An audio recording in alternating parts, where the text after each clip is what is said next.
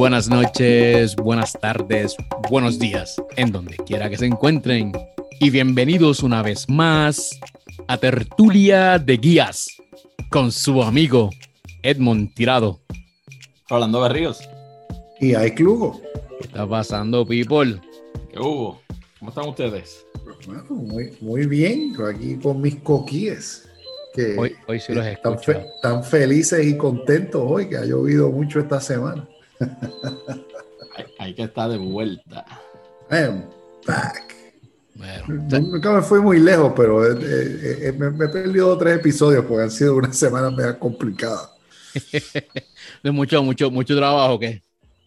Sí, pero yo no me quejo. Mi papá siempre me enseñó que tener mucho trabajo es una bendición. Así que yo puedo estar arropado de trabajo, yo no me voy a quejar. El día que esté sentado en mi escritorio leyendo el periódico sin más nada que hacer, ese es el. ahí hay que, preocuparse. Ahí, es que me preocupa. Así Sí. que, Eh, ¿Todavía Tú- lee el periódico o lee el periódico desde el teléfono?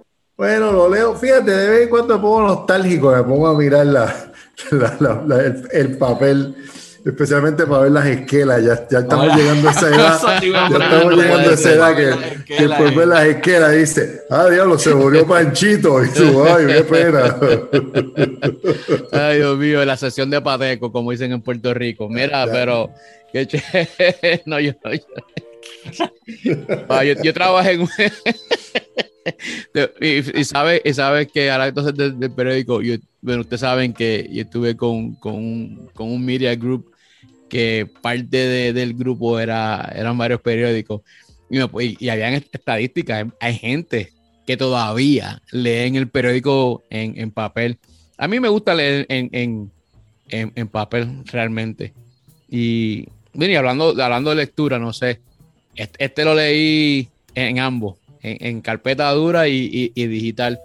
¿Se acuerda que habíamos hablado anteriormente sobre el, el libro de, de Peter Senge, que es la, la quinta disciplina, o en inglés, ¿verdad? De- del inglés, de The Fifth Discipline.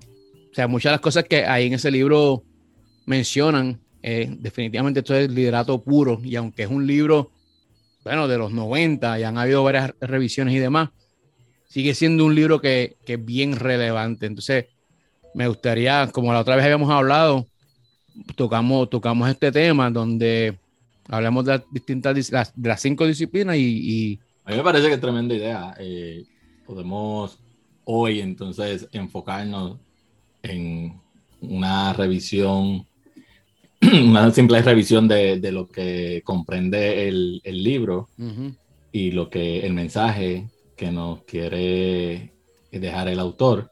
y dime, Ike. Yo no, yo no conocía el libro y lo comparto con, con- nuestros oyentes. Yo no conocía el libro hasta que hemos levantó el tema y empezó a compartir información del libro, incluyendo un resumen. Me di la tarea para este podcast de leer un resumen del libro y lo encuentro súper interesante, ¿verdad? Porque eh, la- cualquiera, cualquiera que nos ha escuchado, ha escuchado varios de nuestros episodios, van a haber temas que nosotros hemos discutido de manera independiente y los vamos y, los van a, escuchar nuevamente cuando elaboremos y entremos en el detalle de, lo que de lo de lo de lo de la eh, el enfoque de este libro, el cual encontré súper interesante porque según este autor, y aquí yo estoy introduciéndome al tema, ¿verdad? Porque soy nuevo con el libro y por eso es que lo encuentro interesante, es porque según este autor, eh, es toda organización, sea la que sea, tiene en esencia do- dos alternativas, ¿verdad? O una que es que se enfoca en su crecimiento y en su evolución, o se queda estancada. Y esas son las cinco disciplinas que vamos a ir discutiendo, ¿verdad? La- la- la- las, maneras, las maneras, diferentes maneras o metodologías, tanto a nivel individual como organizacional, para que una entidad se mantenga competitiva, se mantenga en crecimiento, se mantenga eh, eh, expandiendo su conocimiento versus aquellas que se estancan y, no se mueven. Así que muy interesante el tema y, al igual que nuestros oyentes, yo iré aprendiendo poco a poco, porque la intención es para yo poder participar de cada una de nuestras sesiones, voy a tener que leer y voy a tener que entender para poder compartir. Más pensé que te iba a dar una asignación, así que qué bueno. Eh, qué bueno. excelente estudiante, yo soy yo soy súper buen estudiante. ahora, porque cuando era joven, no tanto, pero ahora soy excelentísimo. yo creo, yo, yo, yo igual, yo igual. Y fíjate, a mí, a mí este libro igual, cuando una vez lo descubro, me, me, fascina. Y, fue lo curioso fue cuando estuvimos hablando, Rolando mismo se dijo, mira, yo lo, yo lo tengo aquí. Y, y a Saúl empezó a buscar el de él también y todo el mundo rebuscando buscando los libros y demás.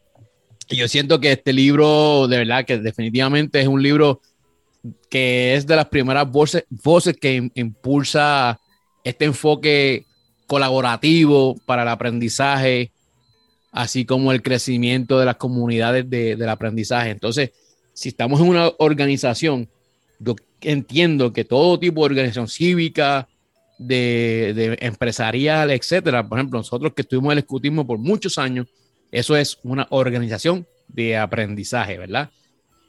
Y entonces, y así como sin número de otras, también los, deportes, etcétera. Y, en esta edición, que, es una edición, ¿verdad? De, los, de los 90, como habíamos hablado, yo entiendo que es uno de los libros, de los libros que son más relevantes en, en esta cuestión del aprendizaje organizativo y del pensamiento de sistemas. Y yo sé que esa es la esquina que a Rolando le gusta mucho. Entonces dije, bueno, definitivamente deberíamos de, de desarrollar este tema. Básicamente el autor lo que nos, dice o lo que nos, deja ver es como el, proceso de aprendizaje y de evolución, como mencionó Ike, de la organización no es nada diferente por lo que pasa el ser humano desde que, se, desde que entra en sus grados primarios y comienza su proceso formal de educación hasta que el ser humano llega a, a ser adulto y continúa aprendiendo a base de las experiencias que le da la vida y cómo se va desenvolviendo y se va desarrollando en la vida. Es igual en la, en la organización, pero de la forma en cómo lo estructura el autor y nos los divide esas fases y cómo se interrelacionan una con otra en estas, lo que él denomina, el autor denomina las cinco disciplinas, es una forma muy buena para entonces nosotros poder entendernos y entender cómo es que debe de ir evolucionando eh, la organización a la cual pertenecemos. Entonces es aplicable no tan solo en, en una organización formal como una empresa o algún club, esto podemos aplicarlo igual en, la misma familia, lo podemos aplicar en, en, un club de, de, de, fútbol, ¿no? De, del balompié, de soccer. Hay una, una cita, o parte, me está que está en la, página 60 y algo, donde él habla, y lo, lo, lo escribí aquí a ver si, si la, no se, me, no se me olvidara, que él dice, el pensamiento en sistema es una sensibilidad para la interconexión sutil que da a los sistemas vivos su carácter. Y fíjate, yo pienso que el, si, si, si, no hay sistema, no hay nada.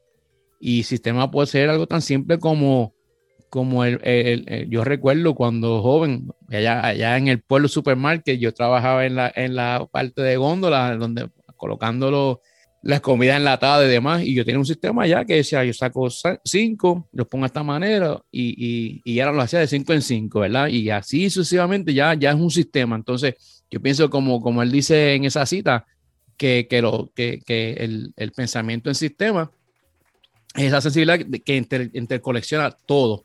Entonces, en el, como estaba mencionando ahorita, este libro, pues definitivamente arroja todo, toda esta información de, la, de estas cinco disciplinas, ¿no? yo pienso que lo que vamos a hacer ahora es ir una, una, una por una, donde él habla de la, la, maestría personal, ¿no? Que vendría siendo ese, ese dominio personal que uno tiene. Es la, la propia práctica de esa reflexión honesta, ¿no? Que hemos, aquí hemos hablado ya de, de, la retrospección, etcétera, donde nos identificamos las necesidades personales y organizacionales para contribuir al logro de las metas no tan solo de uno, pero también de la, de la organización. Ese, ese desarrollo profesional a conciencia, a propósito, donde vamos y, decidimos leer un libro de, de, una materia referente a nuestra profesión o a nuestros hobbies o ser un mejor padre, una mejor madre, etcétera. Entonces, luego está la, la segunda disciplina, que es la, la, de los modelos mentales, ¿no? Y, y para mí, esta es la, yo creo que yo soy, esta, yo soy fanático de los modelos mentales porque soy súper culpable de los modelos mentales. Yo tengo mis, mis, mis, propios anclajes que muchas veces, ¿verdad? Mientras más va pasando el tiempo, pues uno va como que arraigándose más en eso. Pero entonces, esta disciplina de, de, de, los modelos mentales nos ayuda a, a, ser más honestos, sobre todo cuando estamos experimentando en, con cosas nuevas para poder identificar problemas, eh, problemas, problemas, hasta problemas profundos, ¿no? Y yo pienso que mientras vayamos desarrollando este, este modelo o, esta segunda disciplina de, de, de Sengwe en el del libro, pues yo creo que vamos a ir abundando más y conociendo más qué es un modelo mental y cómo nos ayuda el modelo mental y cómo también nos puede desayudar, porque muchas veces nos puede hasta desayudar. Entonces, y ahí no, no habla y enfoca un poco sobre lo que son los prejuicios eh, de, cada, de cada individuo. Y quiero eh, exhortar a, a, a, la audiencia que los que no han tenido la oportunidad de revisar o escuchar nuestro episodio número 11, nosotros lo que hablamos y, y este, abundamos fue en el tema de los, de los sesgos cognitivos uh -huh. y lo que es la parcialidad, que no es nada más y nada menos que son lo, los prejuicios que a veces nos dominan y a veces es un impedimento para nosotros podernos interrelacionar con nuestros compañeros de trabajo. Y en ese episodio abundamos mucho que eh, exhortó a la audiencia a que si tienen la oportunidad eh, lo revisen y que estén pendientes a cuando nosotros desarrollemos el, episodio sobre los modelos mentales en esta serie de la quinta disciplina. De verdad que sí, ese episodio eh, me lo, yo eh, particularmente me lo disfruté mucho y, bueno, yo pienso que todos los episodios nos disfrutamos muchísimo. Entonces, la, la, próxima disciplina vendría siendo lo que es la visión compartida, ¿verdad? Entonces, esa, esa visión compartida, ¿no? La tercera disciplina, eh, para mí es un, es un motivador extremadamente poderoso que ayuda a las personas dentro de la organización particularmente a, a cuando estamos con, con, visiones personales y la de la organización se, se, se unen, ¿verdad? Hacen esa, esa alianza y pienso que el poder expresar, y de hecho también aquí hemos hablado de lo que es la visión, ¿verdad? Como, como, como líderes, que cuán importante es tener una visión clara y fija y cómo poder comunicar esa visión para que entonces lo que el famoso buy-in de parte de, de, del equipo, pues si tú tienes una visión clara, pues mucha, es fácil que la gente entonces entiendan el concepto tuyo y te ayuden en tu concepto o te ayuden a ser mejor líder o simplemente pueden, un líder puede escucharte y decir, oye, caramba, qué bien, eso podemos ajustarlo. Entonces, es bien importante de cómo hacer una buena visión, pero eso una vez más lo vamos a estar discutiendo en, en el episodio que, le vaya, que vamos a dedicarle a la tercera disciplina de Peter Senge, la visión compartida. En ese, en ese capítulo el autor eh, en, enfoca o enfatiza mucho en cómo el líder, el rol del líder, compartir y ayudar al equipo a que desarrollen lo que vendría siendo eh, la visión, en vez de tener o asumir una postura tipo militar, donde ya todo está establecido y, eh, y, las personas que ingresan a esa organización no tienen otra opción que seguir las instrucciones y una visión que ya está establecida y no fueron parte para el desarrollo de esa, de esa visión. Cuando desarrollemos ese episodio, el, el insumo tuyo, Edmond, tú que vienes de y ya has tenido esa formación eh, militar, ¿cómo contrasta versus lo, tu experiencia eh, desarrollándote y desarrollando equipos en el sector privado. Sí, fíjate, y uno, uno como militar es algo que es hasta, bueno, solo estaremos hablando, pero es, es, es, es retante, es, muy retante. Ya uno viene de una manera, de una estructura, y entonces tratar de adaptarse a esta nueva cultura, si uno no, está muy pendiente, como decimos allá en el barrio, se te va la guagua, ¿no? Se te, se te va el bus y te quedaste a pie. Y es importante que nosotros podemos ajustarnos dentro de lo que llaman la, esa, esa the big picture, ¿no? O de la ley de, del buy-in o la, la ley de, del gran panorama, que aquí también yo lo he mencionado como parte de, de, la, de las leyes de, de, liderazgo, ¿no? Que, del doctor Maxwell. Cuarta disciplina viene siendo el aprendizaje en equipo. Entonces, yo pienso, eh, la verdad que ya tengo otra favorita, porque es que son, son tantas. Yo soy súper fanático del, del, teamwork. Y yo estoy, y bueno, nosotros aquí, nosotros cuatro, esa otra que no está hoy, y todos los que han visitado nuestro podcast, son definitivamente excelentes ejemplos para lo que es el, el, el, aprendizaje o el trabajo en equipo, porque si no hay trabajo en equipo, definitivamente no puede haber visión, puede haber de esto, lo otro, pero no nos va a llegar a donde realmente eh, todos tenemos que trabajar en armonía. Tiene que haber esa, esa, energía para poder ir, ir, ir consono con, con, la, con, esa, con esa visión o con esa misión que tengamos, ¿no? Entonces, esta, esta cuarta disciplina de la práctica, colaboración y el apoyo y el desarrollo de capacidad entre todos los miembros de una organización es bien importante que todo el mundo asuma responsabilidad dentro de, dentro de su rol. Y aquí lo hemos hablado y Rolando, a ti te encanta ese tema, que es la rendición de cuenta, que, que tú siempre lo, lo, mencionas y yo sé que está bien arraigado eh, en tu filosofía como, como líder. Aquí también yo pienso que podemos abundar mucho. Entonces, que finalmente... Aquí, aquí Edmond, perdóname, eh, y perdóname, eh, Ike aquí el autor eh, lo que enfoca cómo el equipo aprende.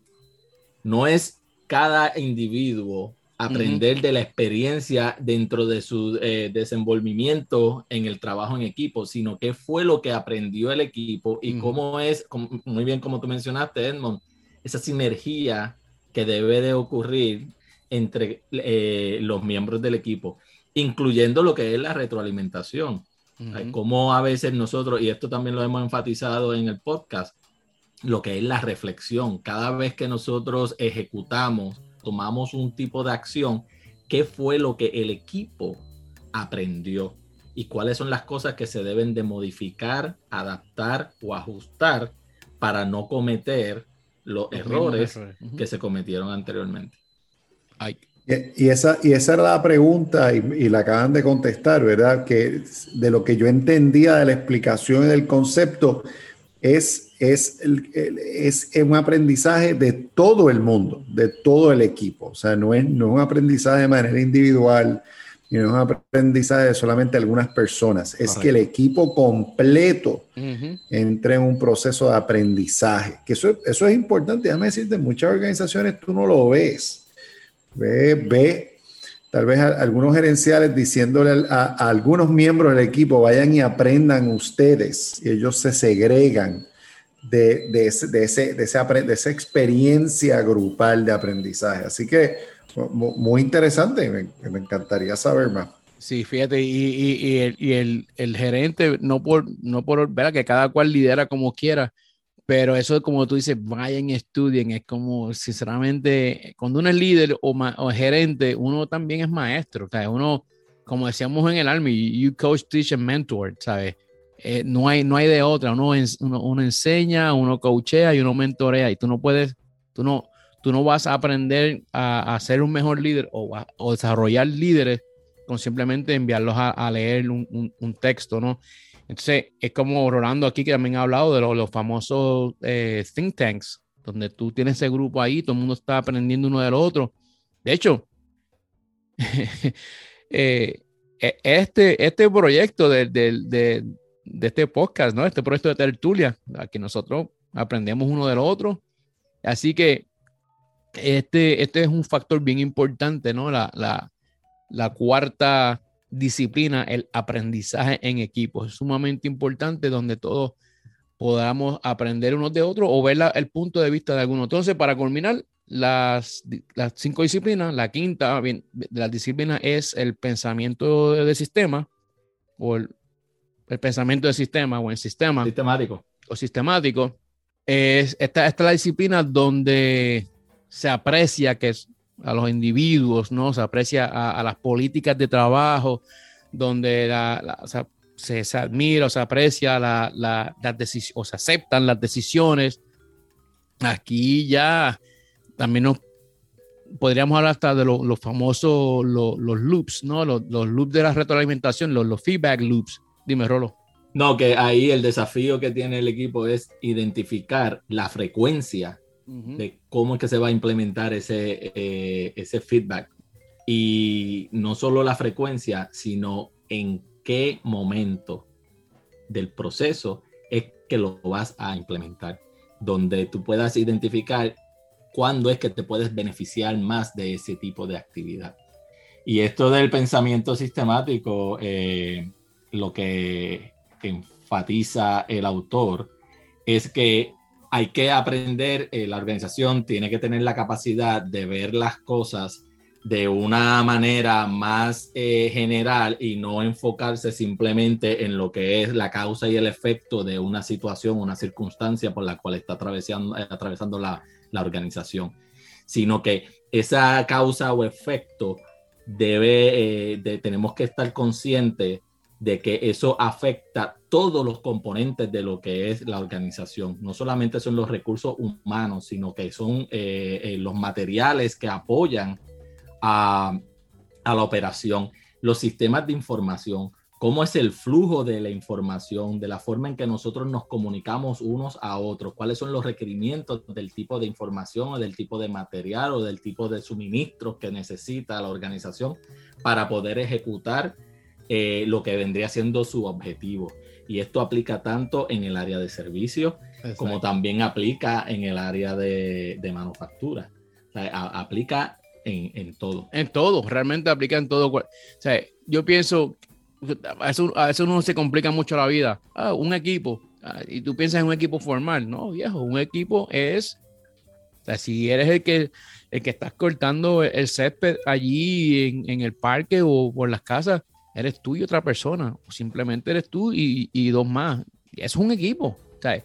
No, no, no nos queda de otra. Hay veces que no, no, nos colocan miembros de equipo y, y, sin saber que somos miembros. Por ejemplo, cuando yo entré en el entrenamiento básico en el ejército, eso para mí fue el experimento más grande de trabajo en equipo. Tiene gente con distintas culturas, con distintas edades, con distinta educación y cuando tú vienes a ver, tienes que trabajar en el equipo. O sea que no, no, hay, no queda de otra. El trabajo en equipo es muy importante. Por algo que tú hiciste ahorita, la, la, para, para, ir cerrando, cuando estabas hablando de la, de retroalimentación o de los feedback, ese, esa, e, esta, estas disciplinas van, están tan interconectadas que pueden afectar una con la otra. Entonces, lo que afecta en un lado afecta tiene una repercusión en el otro. Exacto, es como... y, eso es lo importante del pensamiento sistemático, que tú tienes, eh, eh, la organización, el individuo, tiene que tener la capacidad de tomar en consideración todos los elementos, lo que vendrían siendo las internalidades y las externalidades, el medio ambiente en el cual se está eh, desenvolviendo esa operación. Yo creo que, que hay mucho, mucha tela que cortar con, con este tema y yo quiero dejarlo con que bueno, vayan y, los exhortamos, ¿verdad? Para que nos den también su, feedback y qué creen del tema, nos escriben, que han aprendido, si lograron leer el libro, si ya lo leyeron, déjenos saber. Y así que yo creo que ya con eso podemos, hasta la próxima semana, se despide su amigo de siempre, Edmond Tirado. Hablando de Ríos. Y hay Clugo. Ciao, people.